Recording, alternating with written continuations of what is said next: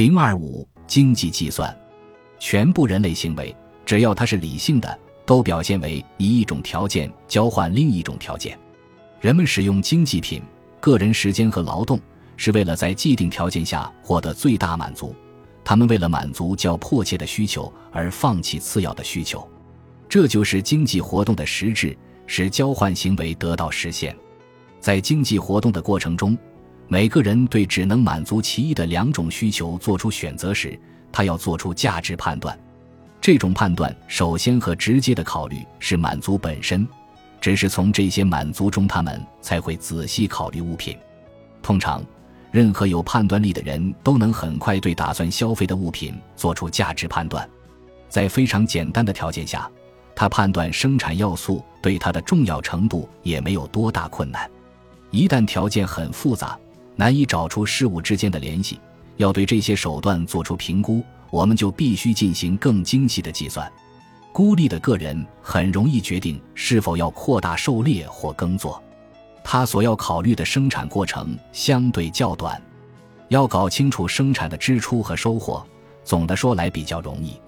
但是，对于是否利用瀑布发电，是否扩大煤矿开采，怎样才能更好地利用煤炭中的能量？对这类问题做出选择，就完全是另一回事了。这一方面的生产过程很复杂，周期很长，事业成功的必要条件多种多样，大而化之的概念是不允许的。为了确定一项事业是否合理，必须进行仔细的计算。但是，计算需要计算单位，商品的主观使用价值没有单位，边际效用没有提供价值单位。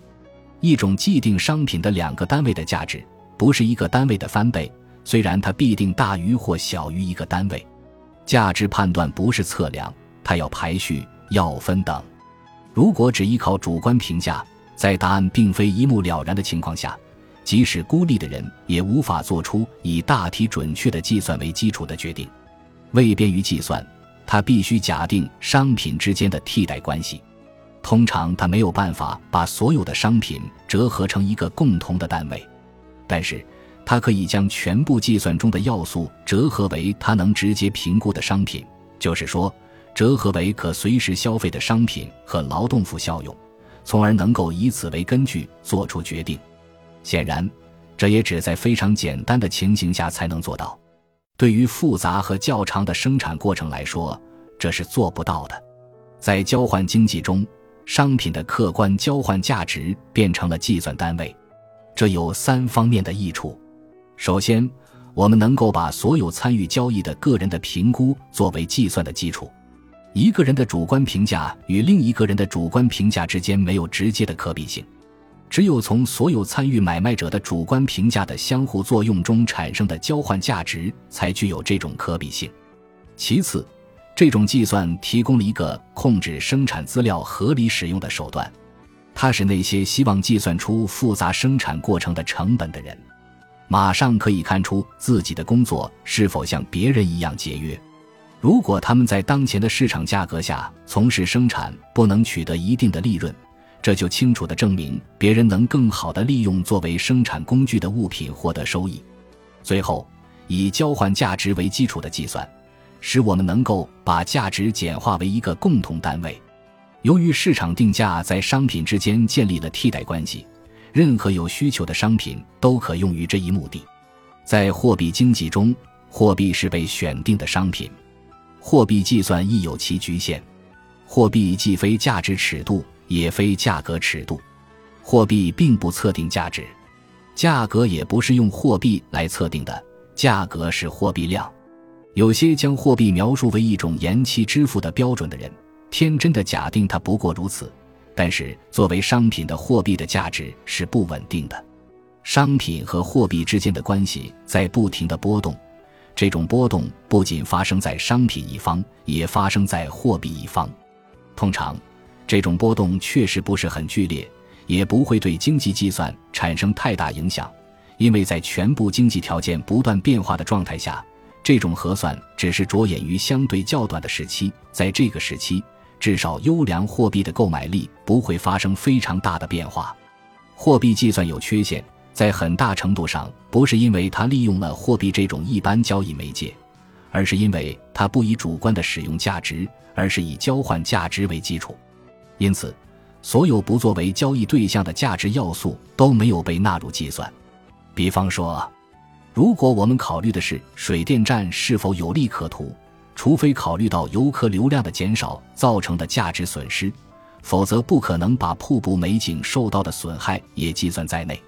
然而，在决定是否实施这个项目时，我们当然必须把这类考虑纳入计算。这类考虑通常被称为非经济的考虑。可以认为这一用语对于术语之争毫无注意，但不能说这类考虑都是非理性的。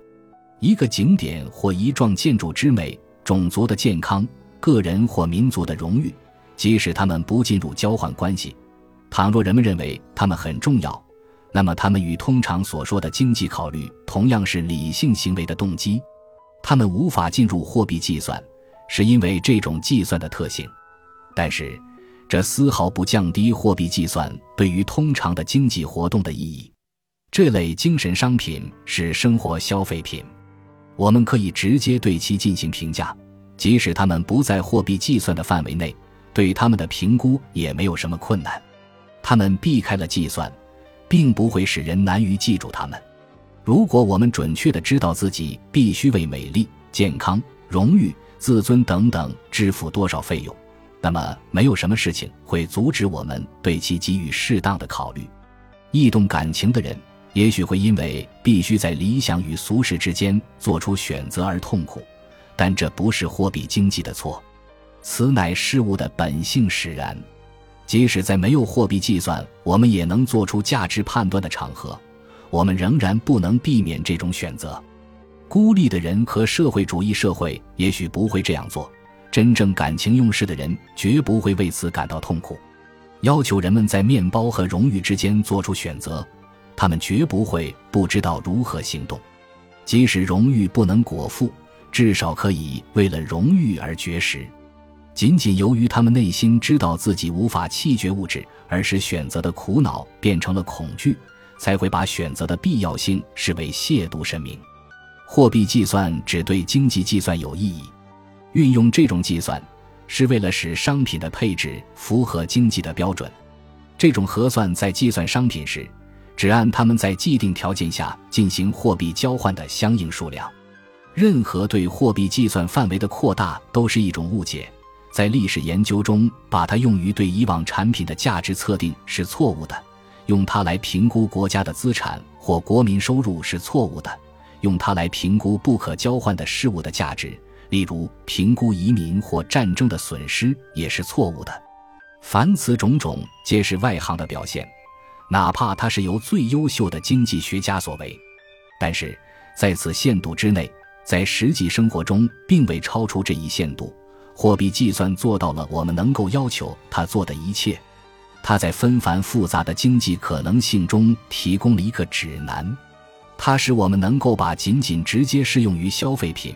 或至多是最初级的生产性物品的价值判断，扩大到全部较高级的物品。没有它，那些漫长而复杂的生产过程将变成盲人瞎马。使用货币进行价值计算，有两个不可或缺的条件：第一，不仅是用于消费的物品，而且更高层级的物品都必须是可交换的，不然就不会有交换关系体系的出现。其实。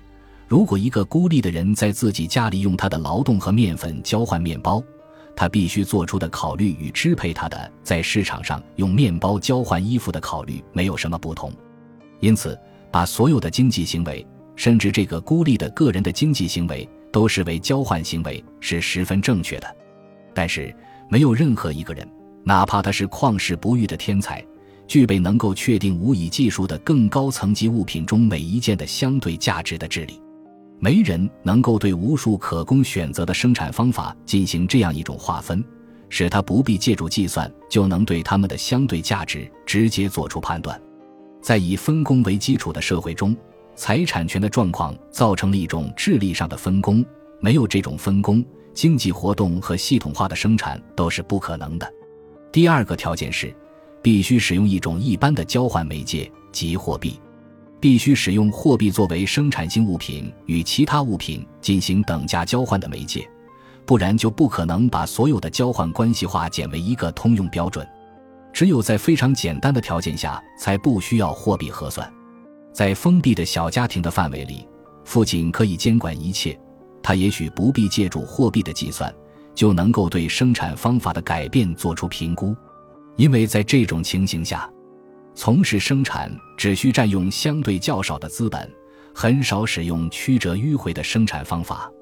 通常生产的只是消费品，或与消费品相距不远的高层级产品。分工仍然处在最初级的阶段。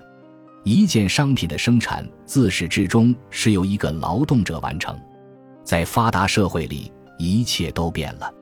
原始社会的状态绝不能证明，在现代条件下我们可以没有货币。本集播放完毕，感谢您的收听，喜欢请订阅加关注，主页有更多精彩内容。